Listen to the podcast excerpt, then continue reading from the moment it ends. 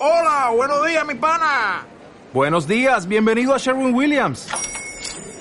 ¡Ey! ¿Qué onda, compadre? ¿Qué onda? Ya tengo lista la pintura que ordenaste en el ProPlus app. Con más de 6.000 representantes en nuestras tiendas listos para atenderte en tu idioma y beneficios para contratistas que encontrarás en aliadopro.com. En Sherwin Williams somos el aliado del PRO.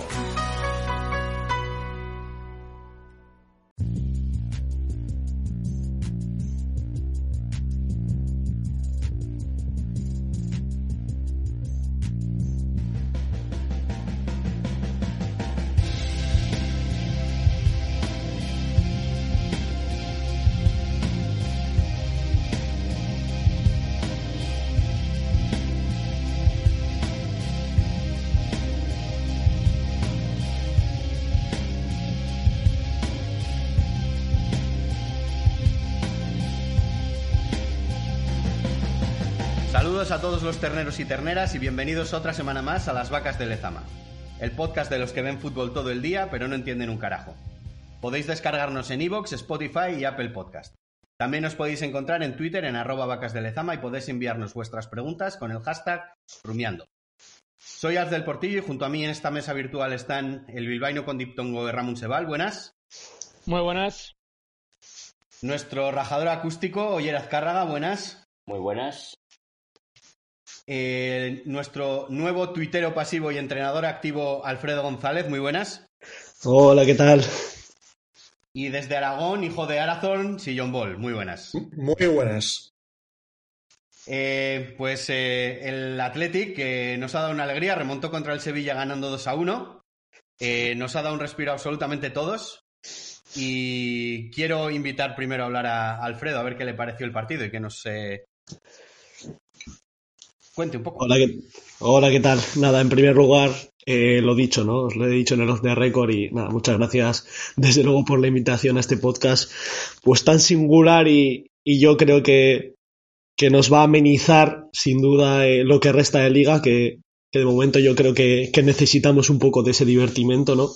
Y en cuanto al partido, pues bueno, yo creo que, que vimos eh, una primera hora en la que mmm, coincidieron o, o, se visibilizaron muchísimas de las de los problemas de los que viene adoleciendo el equipo para, para tener cierta, cierto control sobre el juego, eh, para no verse hundido en, en, el momento sin balón y, y, dominado por el rival y una segunda parte en la que a partir de bueno de, de estar en, con el marcador en contra de, de, esas posibilidades a nivel de cambios que te da el nuevo reglamento y de, y de variar la estructura y sobre todo los roles y los perfiles que entraron en el campo pues pues pues cambió un poco la un poco bastante la dinámica del partido y, y, pudo saltarse con victoria, ¿no? Eh, a partir de ahí está por ver eh, cuánto de, responsabilidad en ese cambio tuvo eh, factores contextuales como el desgaste del Sevilla, cómo se adaptó el Sevilla a los cambios y, cuánto de continuidad va a tener esos, van a tener esa, esa media hora final.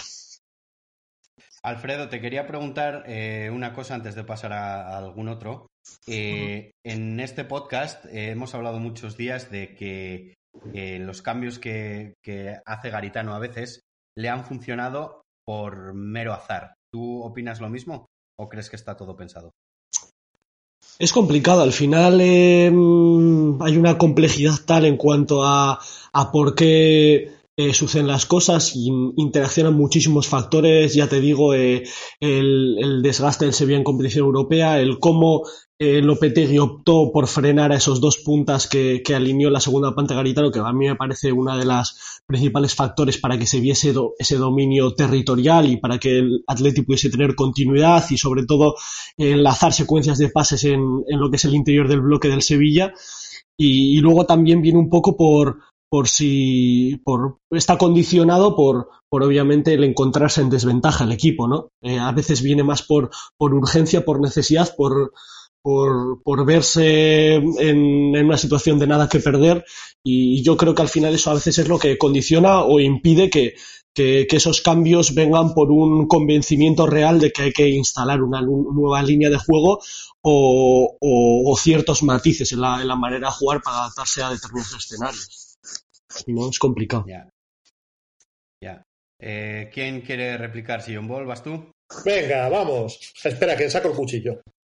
Venga. Vamos, vamos a ver. Claro, yo estaba viendo el partido y yo no recuerdo ahora mismo un partido que sea tan sencillo de dividir en dos partes completamente diferenciadas o en dos, no partes, primera parte y segunda parte, sino en dos estructuras. 60 minutos por una parte y 30 minutos por otra, tan diferenciados y tan fáciles de separar. O sea, entonces, claro, yo cuando la gente me dice, ¡ah, qué bien el Athletic por fin ganó! Y además al Sevilla y tal, digo, ¿pero tú qué partido has visto? Digo, ¿pero, tú, ¿pero tú qué partido has visto? O sea, llegaste a casa tarde y pusiste la tele en el minuto 60 o cómo va esto? O sea, yo empecé a ver, yo empecé a ver el partido, no es bueno, no sé si conocéis, pues como el meme este de los cerebros cada vez más grandes y más iluminados de internet, ¿no? Entonces, o sea, vas, coges un día, abres el periódico y lees Garitano gana el partido con los cambios que ha hecho y cosas así, ¿no? Y dices tú, pero, pero, pero, pero, pero, pero, pero dices, no, no, no. No, eso, no va a ser, ¿no? Ya te iluminas más y dices, no, no, es que el Sevilla llega, llega hecho mierda, eh, sufre resaca de Champions y tal, y, y bueno. Y luego ya das un paso más y dices, bueno, es que en realidad Garitano no es que gane el partido con los cambios, es que se ha tirado 60 minutos haciendo el idiota con una alineación indefendible, un planteamiento indefendible y que el Sevilla te podía haber metido cuatro y a eso has, a eso sumado que efectivamente, por una parte, Lopetegui ha dicho, ha visto el partido y está dicho, estos no me meten un gol ni locos. Han ido al 40% eh, en pagar revoluciones, eh, han puesto la prevent y la, y la han liado parda, porque en ese momento sí, Garitano ha hecho unos cambios que le han supuesto plantarse exactamente en el mismo lugar en el que estaba después de la segunda parte de Ibar, o en la segunda parte de Ibar. Cambios no exactamente iguales, pero sí muy, muy similares en, cuanto al rol de los jugadores. El, el Athletic realmente lo que hace, vuelve a hacer lo mismo, que es terminar con Muniain, que es supongo que le dicen, bueno, tú coges la izquierda y para adelante, y cuando le dices para adelante, lo que hace es ponerse en media punta con un extremo derecho o una banda derecha que realmente es un interior. O sea, es que en Eibar fue Raúl García, aquí fue, aquí fue Sancet cuando salió, que básicamente es la misma función que hace Marcos Llorente en el Atlético de Madrid. Es un, falso interior tirado a banda, cayendo constantemente al centro y diciendo tú pisa, tú todo el rato, en todo momento, tienes que marcar, ¿no?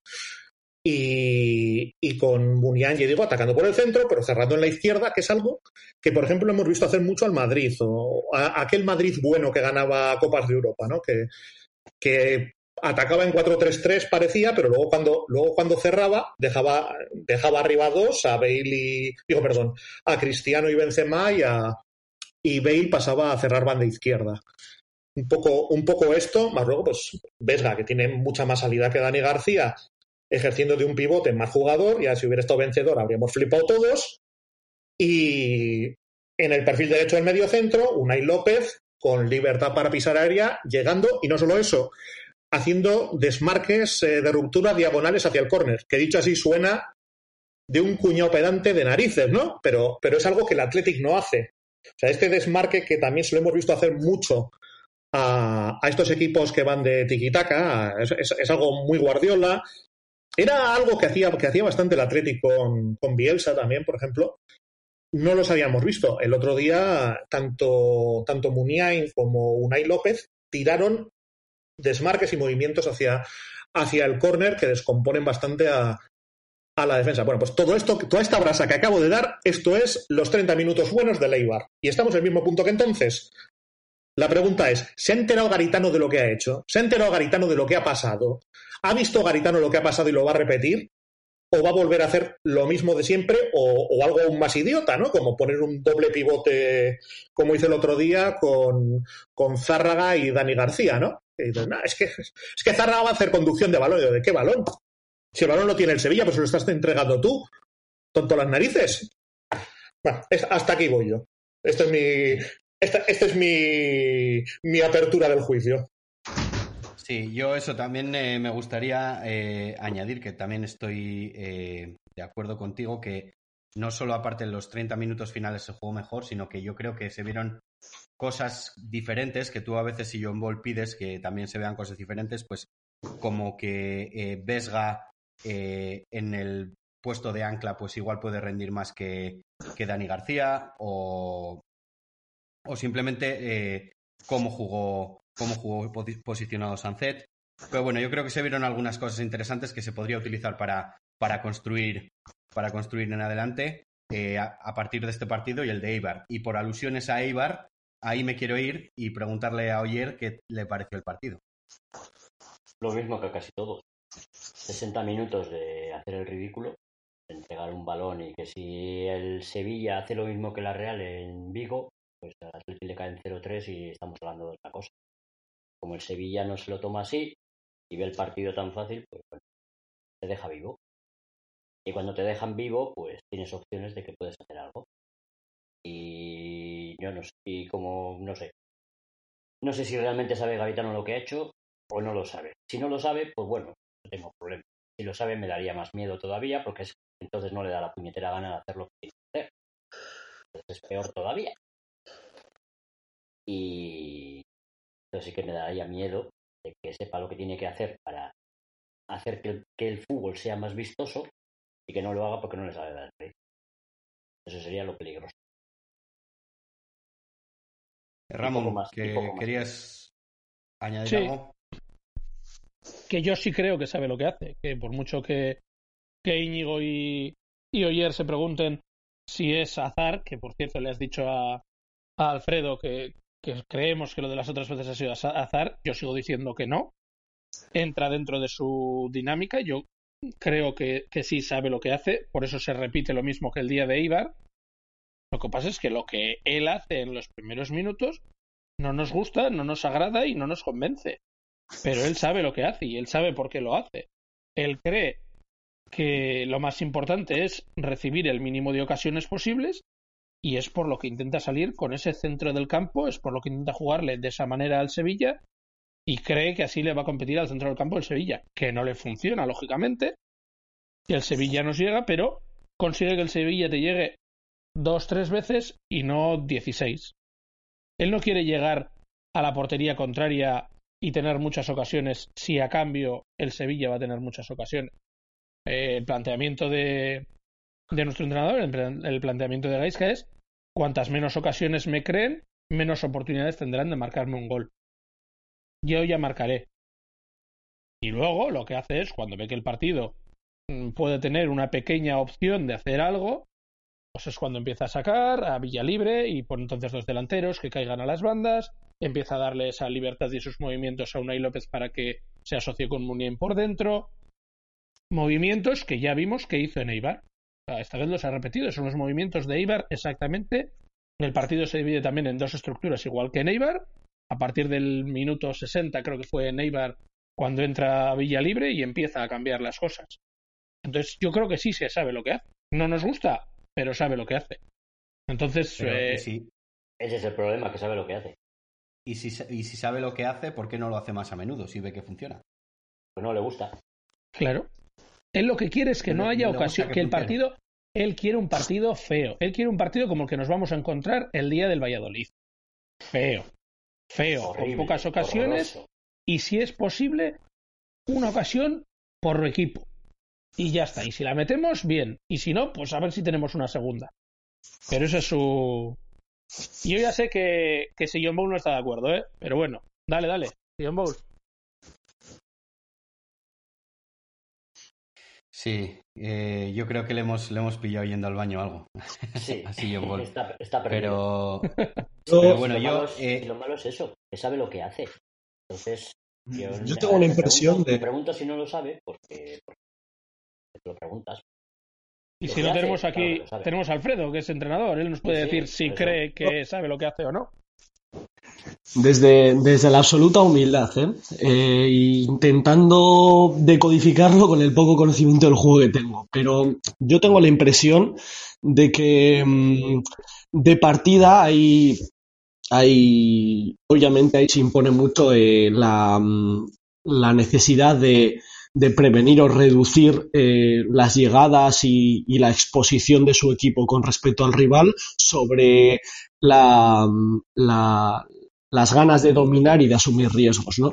Y yo creo que eso se ve en, en la primera parte, desde luego, hay, hay situaciones o, o, una realidad en la que el equipo no se puede imponer con balón, pero desde luego también hay otra en el momento sin balón, en la que, bueno, hay una intención previa de ir a robar a portería lo más cercanos posibles a, portería rival, pero eh, ese proteger a los centrales, que ahora lo voy a comentar un poco lo que, lo que, lo que se viene viendo, yo creo que impide y, ese, ese, robo cercano a portería y luego además facilita el que se ha dominado el equipo. Es decir, eh, decían o leía en, en, Twitter estos últimos días, sobre todo eh, después del partido, que, que, había sido valiente Garitano en el planteamiento y puedo coincidir en ello porque desde luego había esa intención previa, pero yo creo que un bloque alto eh, está muy relacionado con, con, con, que sea corto, con que la distancia de centralidad sea corta y sobre todo con que los centrales eh, asuman y puedan convivir el estar con marca los dos, en jugar en igualdad y, y, para mí eso es algo que, no sucede, ¿no?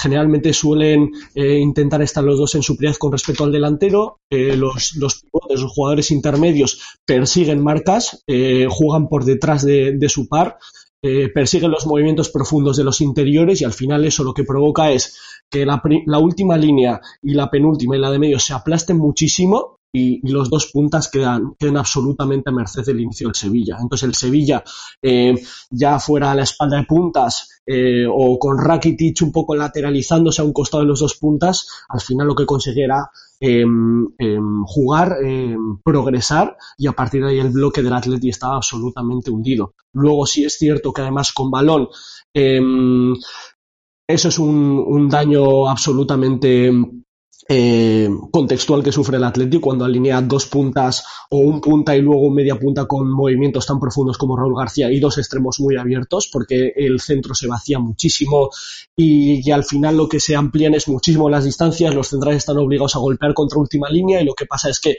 a nada que devuelve, a nada que despeja el balón el rival, eh, te encuentras con dos, con cuatro jugadores absolutamente anulados para defender esa pérdida y eh, los restantes, los que quedan por detrás de balón, no están en disposición de apretar, de hacer una buena presión tras pérdida y recuperar. Y a partir de ahí el equipo pierde absolutamente, absolutamente el dominio y se va obligado a, hundirse y a, perder el control. Y, luego sí es cierto que, que, que bueno, que, la segunda parte ves, ves un cambio absoluto, absoluto, es decir, eh, las funcionalidades de los, de los cuatro arriba cambian y los perfiles cambian, eh, juega con dos puntas y, y, y, extremos que al final ocupan, lo que hacen son ocupar los espacios intermedios, es mucho más fácil progresar, es mucho más fácil encontrar jugadores en esos espacios interiores del bloque a la espalda del jugador que salta y a partir de ahí tienes el dominio. Sí que es cierto que Lopetegui, por ejemplo, prioriza muchísimo que cuando sus delanteros, sus centrales, perdón, están en igualdad con los delanteros, Fernando se meta y eso lo que hace es vaciar el centro del campo del Sevilla y facilitar el dominio del rival. Y, y, está por ver que realmente, eh, bueno, consideremos y valoremos eh, ese plan de partido, esa estrategia operativa como respuesta a determinados escenarios que se puede encontrar el equipo, que se los puede encontrar. Hay un plan que está claro contra equipos eh, de potencial, de dominio, que es el de exponerse muy poco, eh, intentar jugar a través del juego directo de Raúl García o de, marques en profundidad de los delanteros, que Raúl García es muy dominante, no solo porque disputa, sino porque tiene una intuición brutal, es decir, cuando está peinando y el balón está en movimiento, ya se está desmarcando para que el jugador que va a recibir eh, tenga esa opción de pase y luego a, eh, a, partir de no tener el balón ser agresivos con respecto al rival, pero hay que manejar otros registros para adaptarte a todas las realidades que te plantean los rivales, que son muchísimas, son muchísimas. Bueno, yo sobre esto, básicamente lo que quería comentar es que todo esto que has comentado es en realidad lo que llevamos hablando aquí desde el principio de, de temporada. Todo, toda esta sensación. No generalices de... que Ramón se enfada, ¿eh?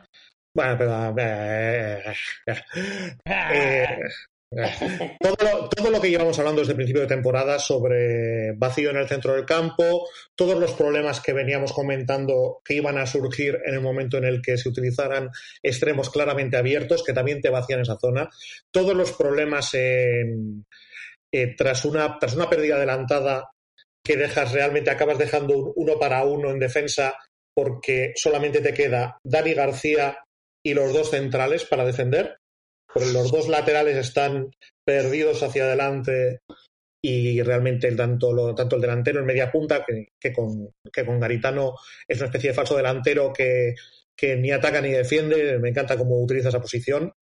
Eh, hashtag sarcasmo. Entonces, bueno, mm, todo, todo, todo esto ya lo, todo esto ya lo veníamos comentando. Cuando hablábamos también sobre, sobre si lo que ocurre con Garitano es que Garitano tiene un plan o no tiene un plan, es evidente que Garitano tiene un plan inicial. O sea, es que es evidente que tiene un plan A. Y lo vemos, y lo vemos siempre. Y luego, ¿nos gustará o no nos gustará? Pero eso es indiscutible. Yo cuando yo digo que a Garitano le salen las cosas de chiripa, es porque cuando hace los cambios, me parece que los hace generalmente sin sentido. Y que hace los mismos cambios siempre, vaya ganando, vaya perdiendo, vaya empatando, esté jugando contra 9, contra 10, contra 11 o contra 37. Entonces, hace una, hace una serie de movimientos que son como, bueno, pues como él está jugando un juego ordenador, tiene guardado una táctica que es eh, Amarrategui Blues, y luego tiene guardada otra técnica que es joder que voy perdiendo. Y cuando va perdiendo, pulsa el botón de joder que voy perdiendo y se le cambia la táctica automáticamente prescindiendo de todo.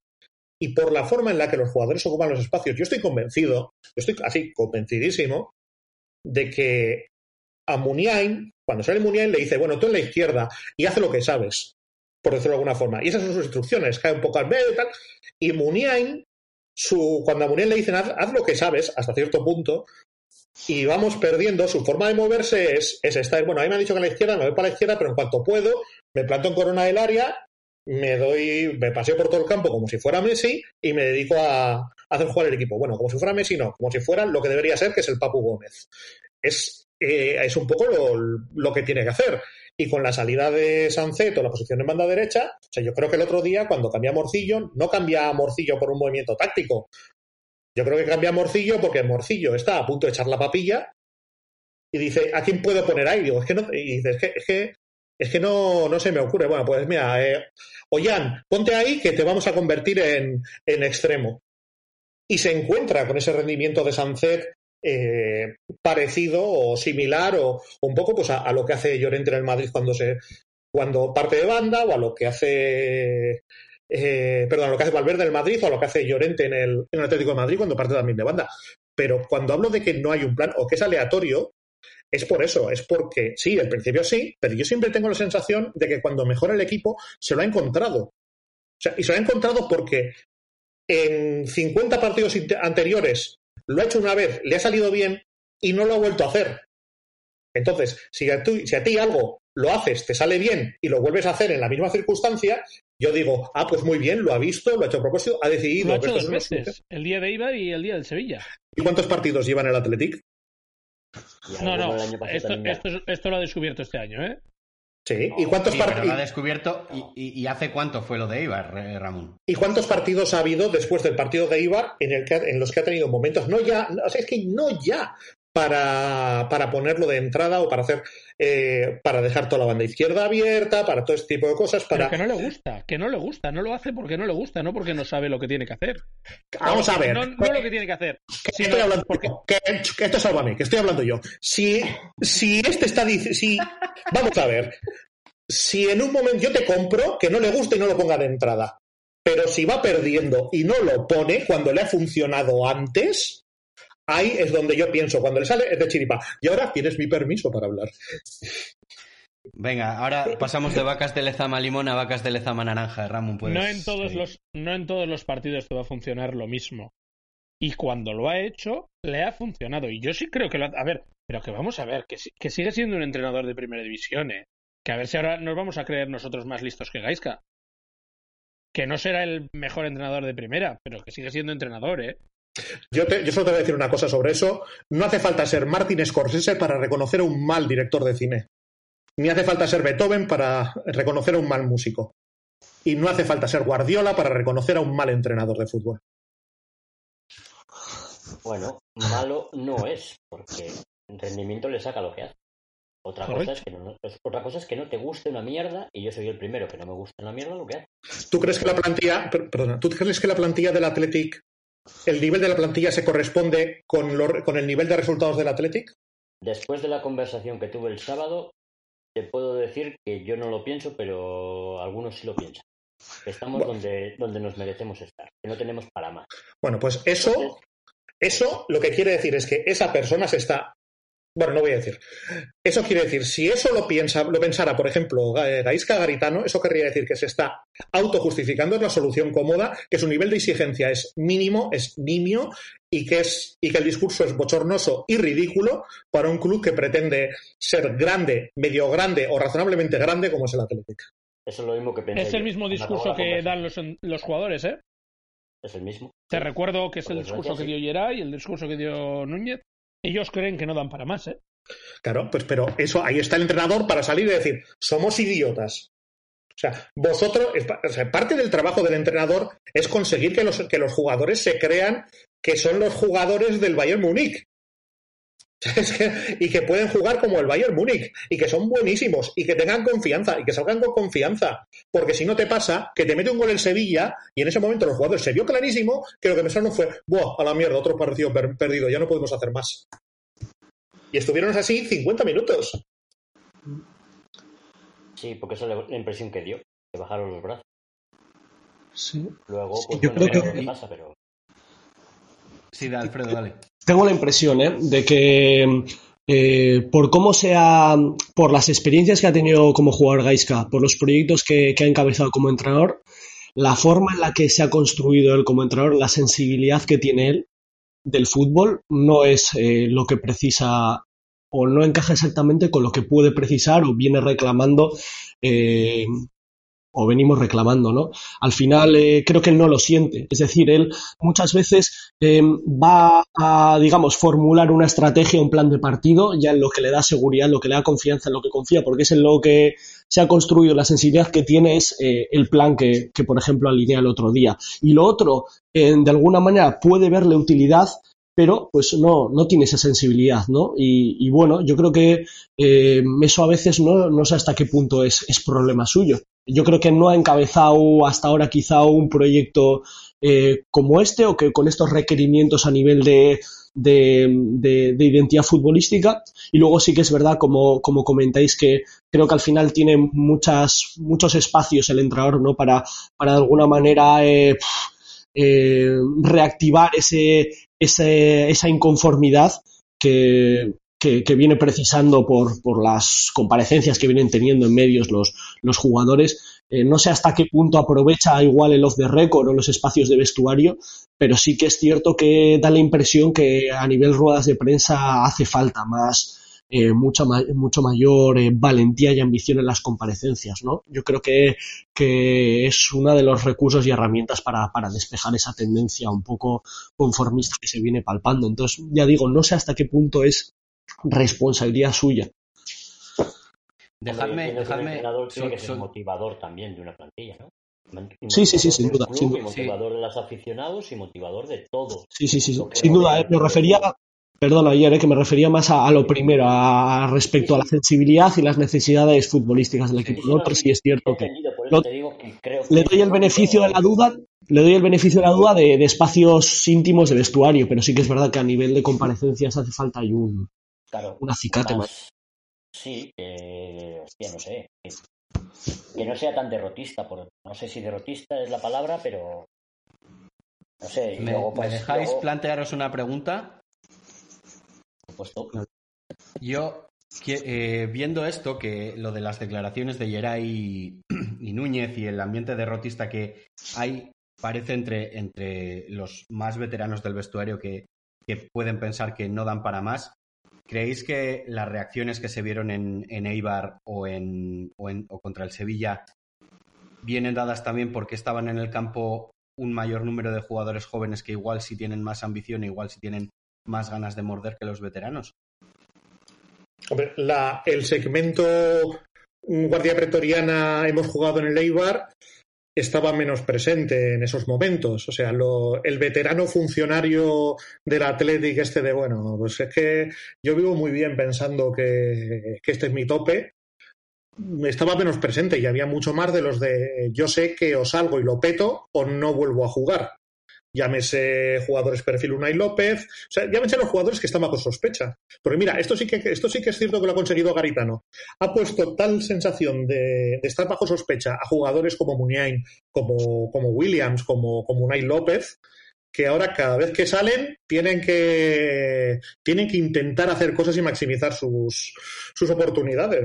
Eso, eso sí, a esos tres sí les ha venido, sí les ha venido bien. Y por supuesto los jóvenes, los jóvenes saben que el primero que se va a ir fuera con Garitano va a ser él, sea quien sea el que juegue. Así que, bueno, mira, eso, eso hay que reconocérselo. Eh, ¿Te acuerdas, Alf, que la semana pasada te dije que apuntaras y guardaras un clip? Aquí tienes otro para guardar. Venga. No, no, el de, el de, el de Sillon Bowl, el- diciéndole. Ah, vale. Íñigo diciendo que ha hecho algo bien, Gaiska. Joder. Ah, vale, vale, vale, vale. vale. Sarcasmo. ¿Está bien? Hashtag sarcasmo, sí. ¿Qué os parecen, eh, ahora que estamos hablando de declaraciones eh, y de derrotismos, qué os parecen las declaraciones de Garitano de ellos ganan, yo pierdo, eh, que hizo después del partido?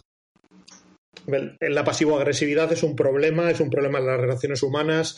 Yo estuve tiempo con una chica que era muy pasivo-agresiva, que cuando pasaba, había algún problema, se me decía, ah, sí, yo, cla- claro, porque yo, sí, ah, ajá, seguro, pero tú no, ah, vale, vale, vale, pues sí, sí, pues no sé, que si has hecho algo, pues si has hecho algo tú lo sabrás, ¿no?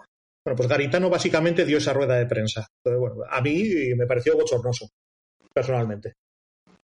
Mm, Yo, vamos, estoy en contra de todas las ruedas de prensa o casi todas las que ha dado este año Gaisca Garitano. En todas va de derrotismo, de vais todos en mi contra, no tengo delanteros, no tengo no sé qué, to- todo es eh, hacer de menos a lo que tiene, a lo que hay y a que la gente le trata mal a él y que somos mucho menos equipo y todo es así. Yo últimamente ni le escucho, la verdad. Yo lo reduzco a tres palabras. Odio el victimismo. Hombre, también hay que, es que eh, no, no tenemos que dejar de, de perder la perspectiva de que el Athletic ha tenido hasta ahora un calendario maravilloso para él, un calendario de los más fáciles de la liga, probablemente, que esta semana hemos ganado por una intervención divina suerte, porque realmente el Sevilla ha sido superior durante 60 minutos, pero superior que nos podía haber metido tres sin bajar del autobús. Y, que nos estamos acercando a este Tourmalet eh, que, veníamos hablando que veníamos hablando mucho tiempo. Que, eh, que menos mal que hemos ganado porque nos metíamos en un problema gordísimo pero gordísimo. Y sin embargo ahora estamos en una situación en la que nos enfrentamos con el que probablemente sea el peor equipo y con más problemas de toda la liga que es el Valladolid que, que, bueno supongo que Garitano saldrá a buscar el 0-0 pero No sí lo se- sea, seguro, a pesar de ser esto, como digo, el peor equipo de la liga y un equipo con muchísimos problemas, pero no tenemos que perder la perspectiva de que por mucho que tengamos nueve puntitos, el nivel de juego es horripilante. Y es algo que, que comentamos la semana pasada. Si el Athletic no cambia nada, el Athletic va a tener muchos, muchos problemas. La semana pasada, ¿por qué ganó? Porque cambió cosas. Hubo otras, hubo un sumatorio, hubo más, eh, cuestiones, hubo mm, bajones del Sevilla, hubo, cositas. Pero en realidad el Athletic cambió cosas. Si seguimos cambiando cosas o, o mantenemos este tipo de cambios, probablemente no, no tengamos problemas. Pero ojito con lo que se nos viene. Ojito. Si seguimos, seguimos jugando a vamos a por el vamos a por el 0-0 y a ver si enchufamos. Porque con eso al Madrid no le vas a ganar. Pero es que el Madrid te va a dar opciones de ganar. Las mismas que te dio el Sevilla. Porque el Madrid te va a jugar a eso. El Madrid, la diferencia es que el Madrid, si te mete tres, pues ya has perdido. Pero si el Madrid te dejas hacer dos oportunidades, te clava una, tú vas a tener la tuya. Y si te achufas, pues acabas empate. Y si tienes suerte y metes una segunda como el otro día, pues ganas. Va a Real, jugar a eso con todo, Dios. pero tú, tú realmente crees, tú realmente crees que jugando contra el Madrid el Athletic tiene opciones reales más allá de, de rascar un empate de, de milagro. Es decir, tú realmente cuando dices, no, es que el Madrid te va a dar opciones. El Madrid te, da, te puede dar opciones si tú juegas para tener esas opciones. Si tú con, el planteas- Sevilla, con el Sevilla no jugaste a tener opciones y acabaste ganando, ¿eh? No Con el Sevilla- tener con el- Ni una puta opción durante 60 minutos. Pero, pero sí jugaste a tenerlas durante 30-35 minutos. Pues el Madrid te puede dar la misma Pues opción que eso es. dado el Sevilla. No- Y os La voy a decir. misma, la misma que el, Ma- que el Sevilla te puede dar el Madrid. No lo creo. Y os voy a decir por qué. ¿Realmente creéis que en un partido similar contra el Madrid el partido llega 0-1 al descanso? Jugando el Atlético al mismo nivel, con el mismo planteamiento, todo exactamente igual. ¿Realmente creéis que el partido llega al descanso 0-1 o el partido llega ya perdido al descanso? Yo es que siendo sincero, contra el Sevilla pensaba que íbamos a llegar al descanso 0-2 o 0-3. Claro, es que el juego fue ese. El único motivo por el que el Atlético no llegó así al descanso fue porque el Sevilla dijo, y ahora nos vamos a dormir. Y el Sevilla, desde el minuto 15 hasta el minuto 60, fue superior, pero fue superior durmiendo, con el piloto automático, porque pensaba que no tenía riesgo. Claro, pero eso te puede pasar igualmente con el Madrid y con cualquier equipo potente. Si vienen con, partidos cargados, que, se lo tomen con mayor tranquilidad, porque saben que son muy superiores a ti. ¿Cuántas veces, cuántas veces le ha pasado al Athletic ir a jugar un partido contra un rival superior, contra un rival grande, y que el rival esté todo el partido dormido? Pues dices, te puede pasar. ¿Cuántas veces? O sea, ¿cuántas, cuántas veces, vamos, en los últimos 10 años, ¿Cuántos partidos así ha habido en los últimos 10 años? Que con el Atleti jugando al nivel del otro día haya rascado algo porque el rival se ha dormido. Yo los cuento con, los cuento con las dedos de una mano. Y cuando digo los dedos de una mano, los digo con los dedos de un Playmobil, que solo tiene dos. No, no. A mí no me parece una buena idea para nada fiar toda tu estrategia a que el rival. pero es la estrategia. Si yo no quiero a este entrenador, llevo diciéndolo todas las semanas, pero es su estrategia y eso es lo que juega y diremos lo que quieras, pero dentro de lo que cabe, más o menos le funciona. Que no le funciona, pero tú, pero vamos a ver. Pero a ver, que, a ti, yo, no lo creo, pero él ahora mismo, él ahora mismo tiene, él ahora mismo tiene nueve puntos, eso es. le funciona? No, no, le funciona porque está con nueve puntos con el número de partidos que llevamos y con los rivales que tenemos. Es que el Atlético es, el Atlético es un de 400 que ha salido por la calle 8. El llevas, líder. llevas una jornada menos, llevas una jornada menos que Valencia, eh, Celta, Alavés, Eibar, yo qué sé, todos esos equipos, no sé si habrá más equipos Sí, pero el Sevilla creo que lleva dos menos, ¿no? Que no, no pero, jugado... pero, ahora mismo, mirando clasificación, está por detrás, por lo tanto, le vale. No le vale, porque hay que... a sí, a ti no te vale, a ti no, pero a él sí le vale. Claro, pero es que, ese es, el, es, que ese, es que ese es el tema. Pero si él le vale el entrenador, él, pues le vale, pues, pues siga jugando así. ¿No pero nos gusta? No, no pero es este que no es...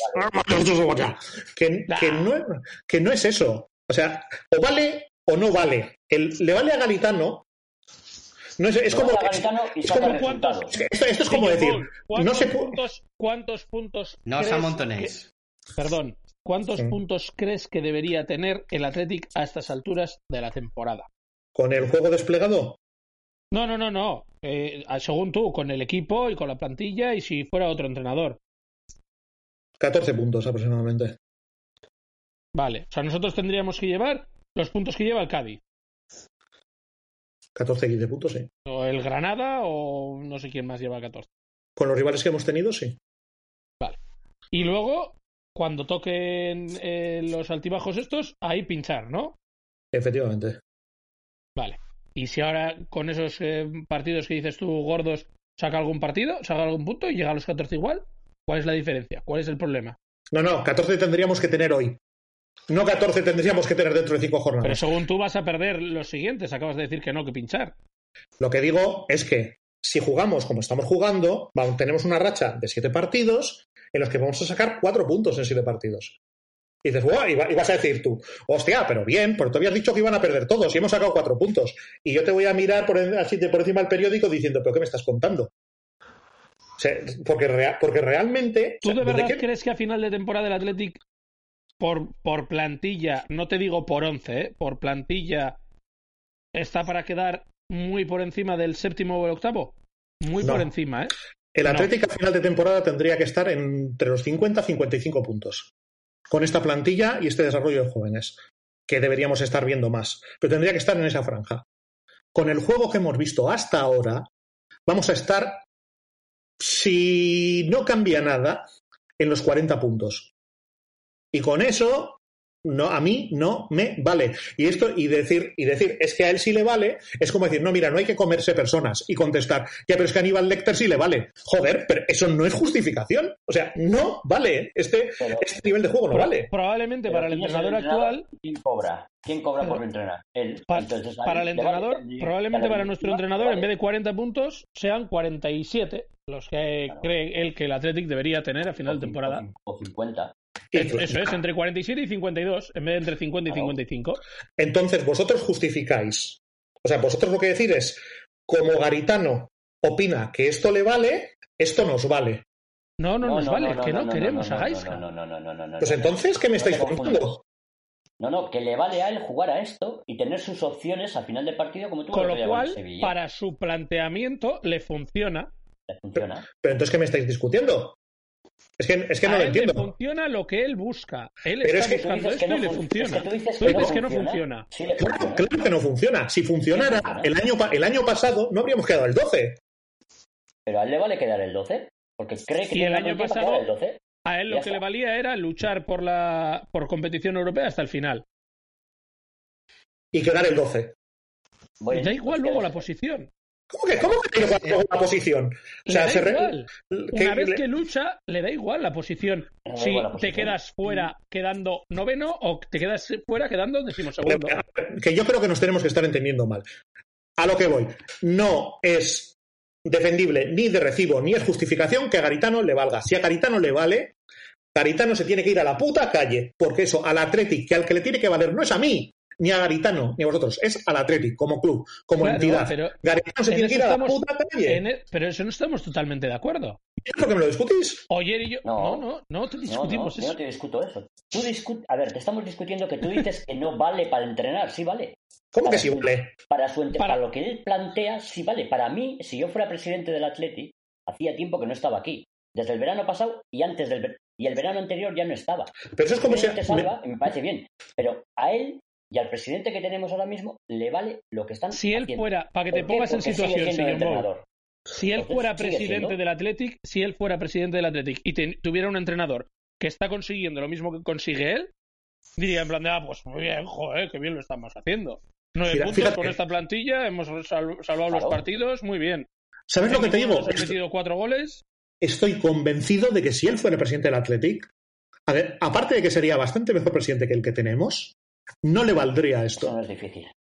Estoy convencido de que no le valdría esto. Que él piensa que le vale porque es él. Porque es él. y encima único, ya se el pone en la único defensiva. equipo que nos ha, el único equipo que nos ha marcado dos goles fue el Granada en la primera jornada. Yo la, la última vez, la última vez que he hecho un vistazo a las reglas del fútbol, creo que se trataba de meter más goles del que el contrario, no de que no te metan su- Que no son sus reglas. Si te lo dice en las ruedas de prensa que no me gustan a mí, lo dice. Que él, ¿Ves? su pri- principal propósito es no recibir goles. No Alfredo te puede goles. decir que hay entrenadores así, que hay entrenadores que prefieren no recibir goles y entrenadores que prefieren marcarlos. ¿No es así? Yo no creo que le valga, ¿eh? Yo no creo que le valga, pero creo que él piensa que con esta línea de trabajo hay margen para haciendo lo mismo Mejorar. en una serie de circunstancias para hacer mejor las cosas. Pero yo no creo que le valga a él. Yo Creo. estoy, estoy completamente de acuerdo. O sea, yo, yo creo que él piensa que trabajando como están trabajando y haciendo las cosas, él fue de convertir al Athletic en un Getafe, por decirlo de alguna forma. O, o es lo que está buscando. Ese perfil de equipo, ese perfil de rendimiento, ese perfil de juego. Que yo creo que no, con los jugadores que tiene, ¿no? Porque hay veces que me dan ganas de pegar una colleja y decir, pero Gaisca, pero tú has visto los delanteros que tienes, ven aquí, ven- ven, mira que te voy a dar, plas. ¿No? Bueno, Pero, pero bueno, en- en- en Eibar tuvimos un jugador, bueno, en Eibar tuvimos, sí, vale, eh, como Marco Curella. Marco Curella en, Eibar parecía tonto. O sea, parecía la hermanita de la caridad al que todo el mundo le zumbaba. Le recibía por todos lados. Llega a Getafe, le, le pilla a Bordalás y, revien- y le pega hasta el árbitro. O sea, hasta el Bueno, árbitro. le Luis Mendili y Baray, hostia. Es que estamos hablando de José Luis Mendili y Baray, ¿eh? Sí, sí, pero... Le llegó hecho, que- ¿eh? Le llegó hecho a Bordalás. Sí, pero me refiero a que estamos diciendo que quiere convertir al Atleti en un en un Getafe cuando tus jugadores no quieren eso. no, es que no, no tiene, no tiene jugadores para eso. Que vayan a hacer eso. Por eso mismo. Entonces, convertir al Atleti en, en Getafe, pues me da la risa. O sea, empiezo a partir la caja desde ahora. Claro, no Pues jugadores. yo, yo, ahí, cre- yo ahí creo que falla el. Yo creo que ahí falla Garitano y no sé eh, lo, que, lo que opinará Alfredo, pero yo pienso que un, un, entrenador tiene que saber adaptarse a los jugadores que tienes. Que tiene. Uh -huh. ¿Tú opinas así? Eh, ¿Tienes otro...? Mira, yo coincide que ten, eh, tengo... Eh, yo creo que condiciona mucho la sensibilidad eh, respecto al juego que tiene cada entrenador y luego a partir de, de, los jugadores que tienes tú puedes eh, otorgarles unos roles determinados o no. Eh, es decir, eh, yo puedo optar por, por un estilo de, juego combinado, imagínate, muy, muy eh, ortodoxo de 4-1-4-1 escuela holandesa. Y, luego detecto, joder, que tengo dos puntas impresionantes que condicionan mucho la línea defensiva, que se complementan bien y, y busco un, un, eh, con una idea de juego similar, pero eh, con extremos, imagínate, a pierna cambiada y jugando en espacios intermedios, yendo mucho a pie, eh, imponer el mismo estilo, ¿no? Que es un poco el, el amago que no sabes si, si fruto de la, de, de, la estrategia o de la sinergia entre jugadores surgió en, el, eh, en los últimos 20 minutos. Pero bueno, son modelos que han desarrollado equipos como, como, como el Villarreal. Al Levante le funciona muy bien las sinergias que, eh, que surgen a partir de tener a dos puntas y luego que se mezclen eh, Rochina y Campaña. Pero yo ya digo, creo que funcionaban. Bien, buen matiz, desde luego. Pero yo creo que al final eh, las necesidades que, que, han ido teniendo los equipos que ha cogido Garitano han tenido mucho que ver con, con, con, con ese plan de, de, de, no agresión o de, o de esperar la reducción de riesgos. Eh, tanto, eh, pues se iban en segunda B, no, pero en segunda, desde luego, en primera también. Deportivo ya estaba en una dinámica cuando lo cogió que también. Eh, entonces, eh, las experiencias, las necesidades le han hecho desarrollar una, una filosofía de juego que bueno, yo creo que, que, que, aquí lo puede haber estado intentando, sobre todo la experiencia del Bradley, y yo creo que le requería eso, pero le tira mucho ya ese, ese bagaje y esa, y, esa, y ese estilo que ha desarrollado fruto de las necesidades que ha ido encontrando en sus proyectos. Y, y yo creo que le puede más en ese sentido quizá el, mm. el corazón en este caso, ¿no? Que la cabeza, que realmente él estará convencido de que tiene que adaptarse.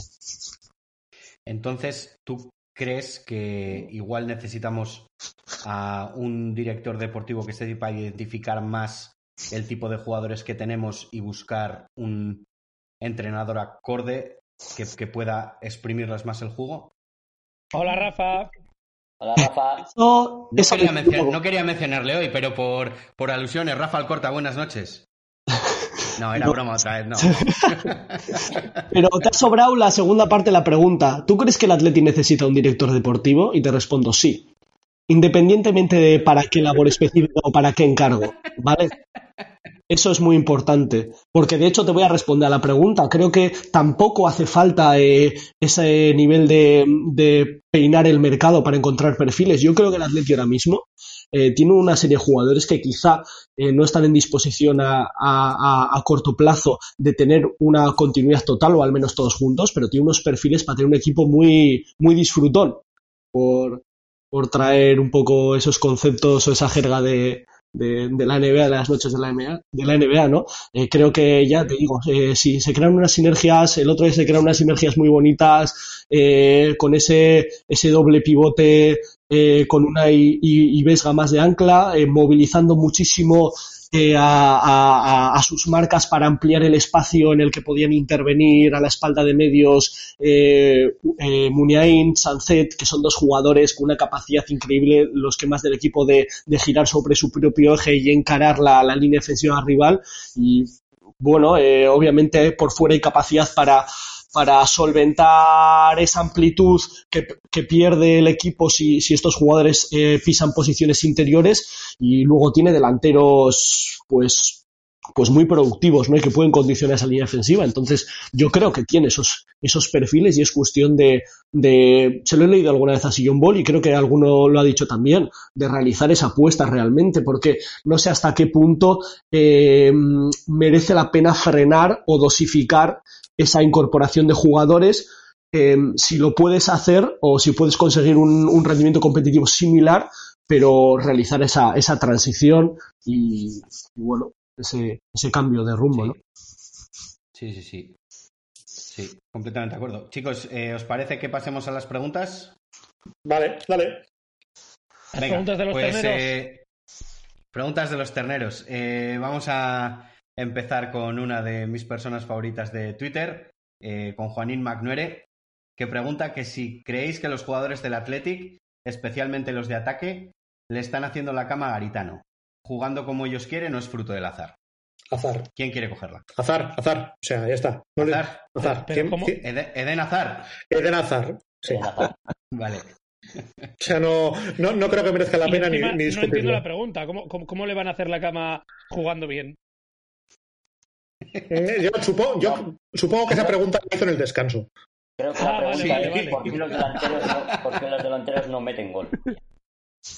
Porque el otro día no metieron, Sí. no metieron los delanteros. Entonces no es azar ni hacer la cama, es porque no saben meter gol.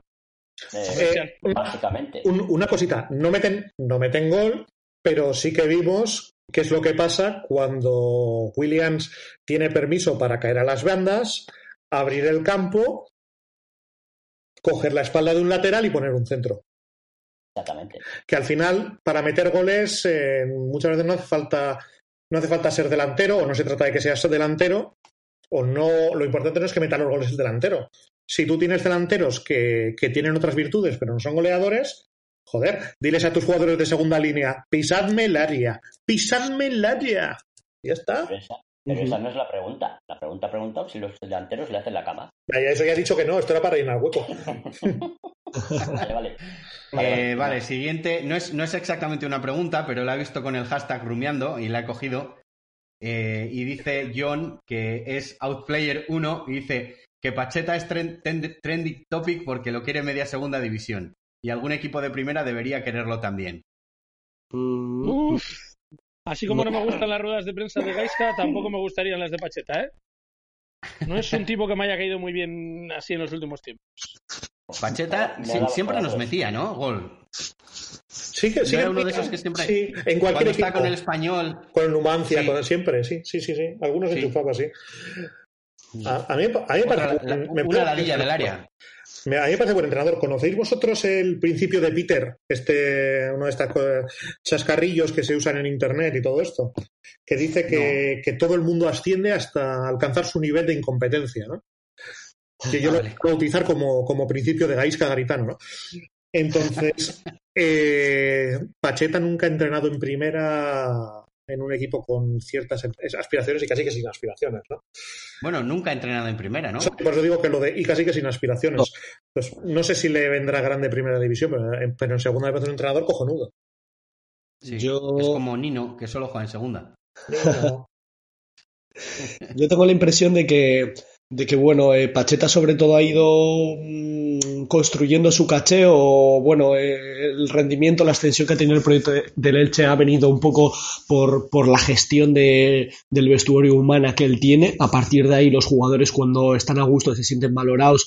Eh, bueno, el, mensaje del entrenador, que eso sí me, me parece, en las formas a mí no es que me guste mucho, pero creo que suele elegir muy bien qué es lo que quiere transmitir, eh, ayuda a, que, a que se puedan expresar libremente y creo que de ahí ha venido, ¿no? Eh, a partir de ahí creo que en cuanto a sensibilidades, para mí es un corte que puede ser similar a, no sé si a Gaisca, pero, pero bueno, a ese, a ese perfil de entrenador y, y no sé hasta qué punto encaja con, con las demandas que, que puede tener a nivel de jugar Atleti. Yo creo que, bueno, es una opinión y no me voy a extender mucho en ella, ¿no? Pero creo que el Atleti a nivel necesita un, un cambio y, y, y optar por, por buscar, no sé si en ligas, eh, pues como la alemana, por ejemplo, que a nivel de tendencias futbolísticas sin duda está, y la italiana también está, bueno, liderando lo que es el, el, el, cambio en el fútbol, mm,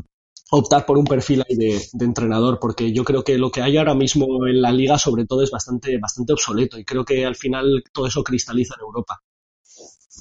Sí. Sí, sí, es verdad. Yo opino, opino como tú. Yo creo que, que, que como tú dices, Alfredo, que la serie A, que se había quedado un poquito atrás en cuanto a Espectacular. tener estrellas y así, se, han- se han, se han reinventado bastante por el, por el tema de, de entrenadores. Sí. Espectacular. Sí, sí, sí. Sí. Eh, siguiente pregunta, la pregunta Vic Vega, y dice que que, y, perdón, empiezo. ¿Y el atractivo de estar a un partido de ganar un título con el Athletic no sería una motivación enorme para cualquier entrenador al que se le plantee venir? Hay que plantear que venga alguno. Ese es el problema. bueno, la, cosa yo, esta yo creo que, no, no, se va, no se va a poder usar esa excusa porque va a ser o Garitano o si se le echa a mitad de temporada a Garitano va a ser eh, Echeverría. Entonces, eh, no, pero bueno, no se va a poder. Yo creo que es una, es una pregunta eh, más que nada preparada a, esto que decía Sillon Bowl en plan de, jo, no, pues Marcelino no querría venir o no sé quién no querría venir. También está interesante, ¿no? Igual, yo no me lo había planteado de esa manera, pero le puedes vender al entrenador gordo al que quieras traer y decirle, eh, que puedes ganar una copa con el Atleti. Hola, Rafa. Y ser, y ser Dios, aquí. Sí. Yo, yo como entrenador, ¿eh? ¿eh? de alguna manera a la hora de optar por, por apostar por un proyecto, eh, creo que es eh, excesivamente cortoplacista y de hecho un entrenador, digo si la final de Copa se celebra, bueno, a corto plazo, ¿no? lo primero, si acaba de llegar es difícil que sienta suyo el logro, es decir, obviamente eh, se va a sentir realizado pues por lo que supone para el club el logro, pero no lo va a sentir muy suyo y a partir de ahí un, entrenador lo que busca es esa que, esa llama esté prendida en el día a día, ¿no? Y no sé hasta qué punto es una llama que de alguna manera eh, puedes hacerla prender o hacerla, no sé, implosionar, pero que realmente tenga poco recorrido. Y un entrenador lo que busca realmente es que eso sea sostenido, ¿no? Esa ambición. Entonces, yo creo que a nivel de no sentir lo tuyo y a nivel de que sea excesivamente cortoplacista, eh, esa ambición, esa motivación, no sé hasta qué punto, pero bueno, obviamente cada uno tiene sus necesidades y sus aspiraciones. Y la pasta manda. También. Eh, Hacho nos pregunta que cuál creéis que es la razón a día de hoy para que no haya ningún cambio de entrenador o similar. No tenemos un follower, un rumiante así con un nombre normal, ¿no? Yo, yo no voy a quejarme de eso, la verdad. Sería, sería hipócrita. El siguiente sí es más normal, la siguiente, el siguiente es demasiado normal el siguiente nombre. Una cosita, que, no le hemos respondido a este señor. Eh, perdona. El problema, el problema y la dificultad principal para que el Atlético cambie de entrenador y busque u obtenga una mejora en ese aspecto sería que, que Rafa tendría que trabajar para hacerlo. Rafa, te reclamamos. Rafa, un saludo. Vamos, Rafa. Bueno, y ahora eh, un tuitero con un nombre muy común, José Ángel Pérez, eh, nos pregunta, nos hace una doble pregunta. La primera es, ¿qué entrenador disponible creéis que debería traer el Athletic si destituye a Garitano? Y la segunda es, ¿qué entrenador disponible queréis para el Athletic si destituyen a Garitano? ¿Queréis Poquetino? De los... ¿Y creéis?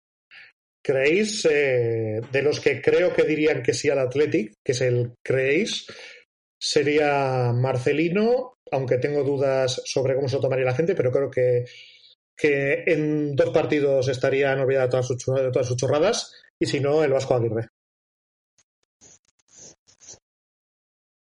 Pensando en esta temporada, digamos, no en un proyecto. ¿Cómo lo ves? Es complicado, ¿eh? ahora mismo el mercado Mm, Está jodido, sí. Estudio, aunque lo he mirado y, y bueno, a mí la verdad que yo por, por dónde creo que se está gestando eh, o quién creo que tiene el liderazgo ahora mismo de lo que viene a ser el, el fútbol en los próximos años. A mí me encantaría un entrenador vinculado a la factoría Red Bull. Creo que están sacando unos entrenadores tremendos. Creo que ya se están haciendo un nombre en Europa, es decir, eh, pues Nagelsmann, Marco Rose, eh, Jesse Mars, el del Salzburg, que también en su momento fue, fue más eh, pionero este mm, Roger Smith, también, aunque no ha tenido suerte en los últimos proyectos, pero yo creo que viene todo por ahí. Eh, equipos súper presionantes, eh, eh, súper adaptables a, los diferentes planes de partido, que cada vez eh, hay muchísimo más dinamismo, y ya no te digo ya con los cinco cambios, ¿no? lo que va cambiando un partido en su desarrollo, y, luego también muy, muy, muy verticales. Y yo creo que eso entronca muchísimo con lo que es la identidad atleti, es decir, la identidad atleti al final es representar esa verticalidad y esa agresividad de muchísimas maneras. Eh, ya ha podido ser en estilos más más, más británicos y, también eh, el, mejor atleta debía ser una representación de esa verticalidad muy, muy, muy de autor, pero no dejaba de ser eso y de ahí que también, eh, no sé, eh, saciase tanto la, sensibilidad ¿no? que tiene el aficionado por, ese tipo de juego. ¿me Yo digo dos nuevos. Yo digo dos nuevos. Quiero Ernesto Valverde no entiendo cómo no entra en vuestras opciones de querer. Y creo que deberían traer a Robert Moreno. No sé si ya lo comenté aquí en Off the Record o en Antena. Sí, ya, ya no reímos tío. Creo que es un tío que intentaría.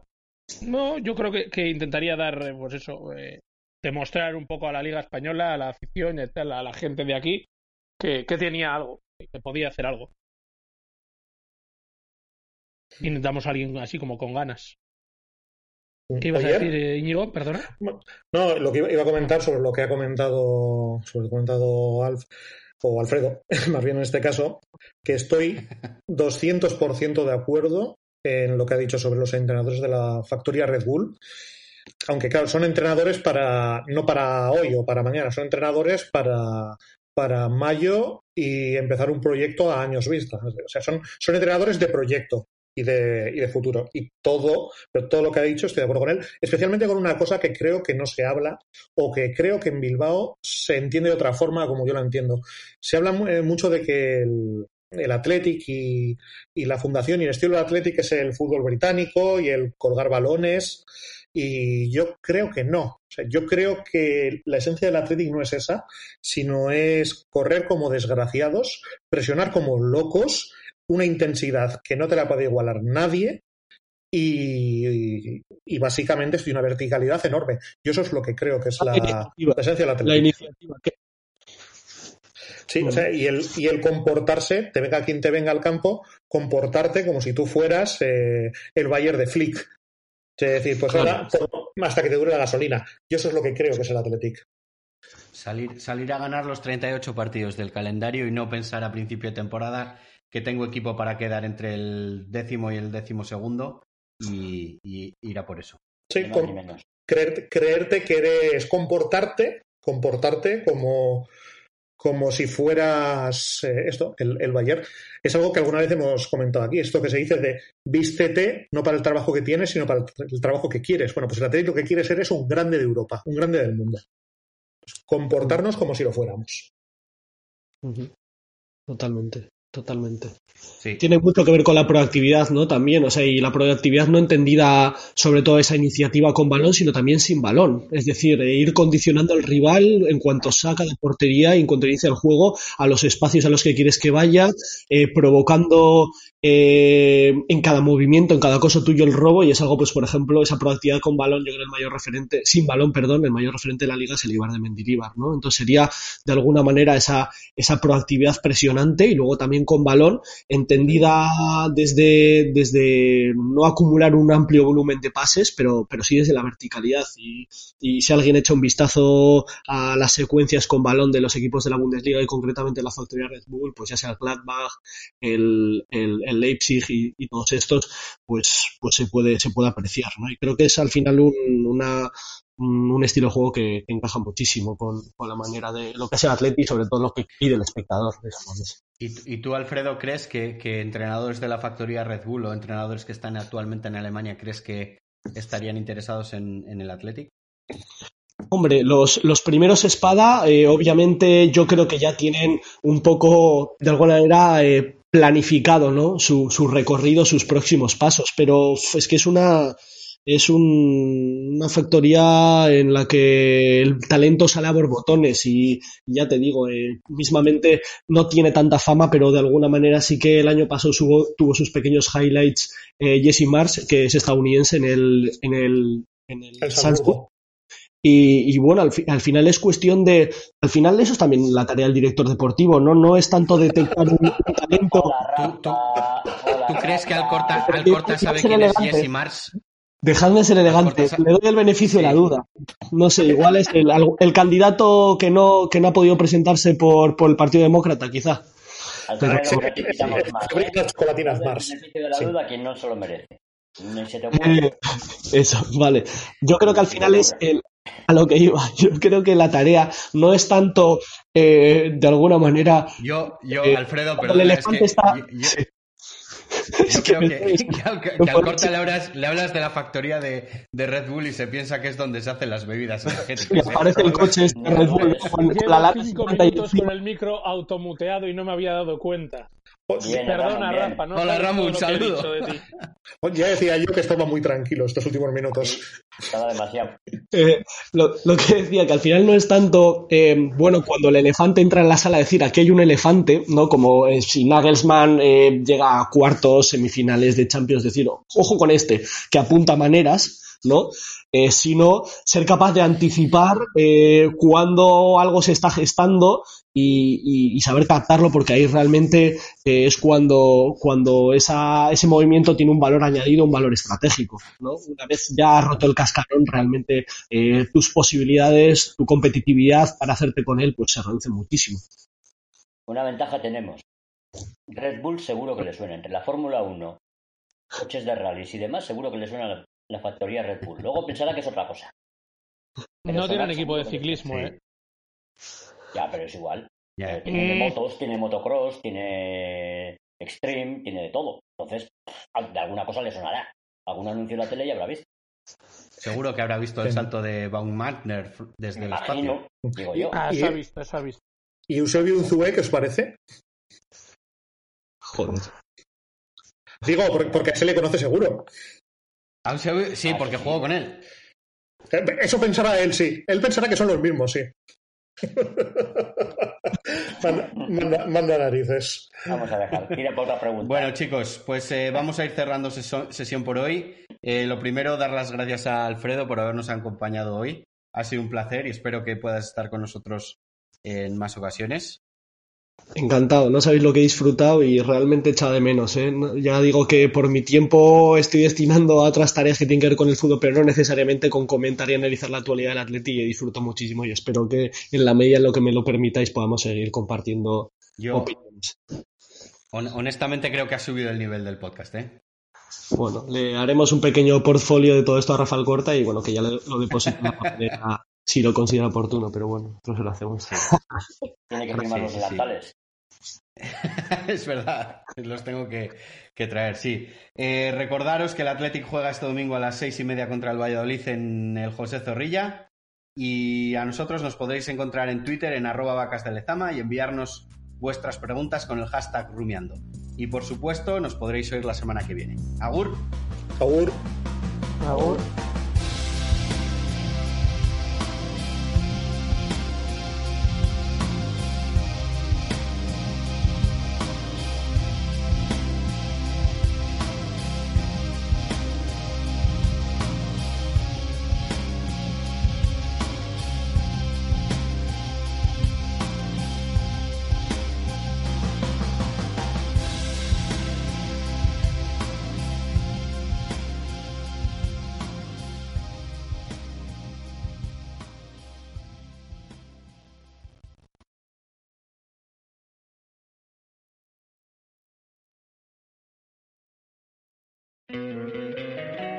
encantaría tener 100 dólares extra en tu bolsillo?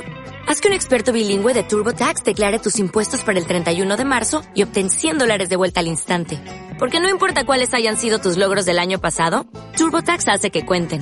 Obtén 100 dólares de vuelta y tus impuestos con 100% de precisión. Solo con Intuit TurboTax. Debes declarar para el 31 de marzo. Crédito solo aplicable al costo de la presentación federal con TurboTax Full Service. Oferta sujeta a cambios o cancelación en cualquier momento.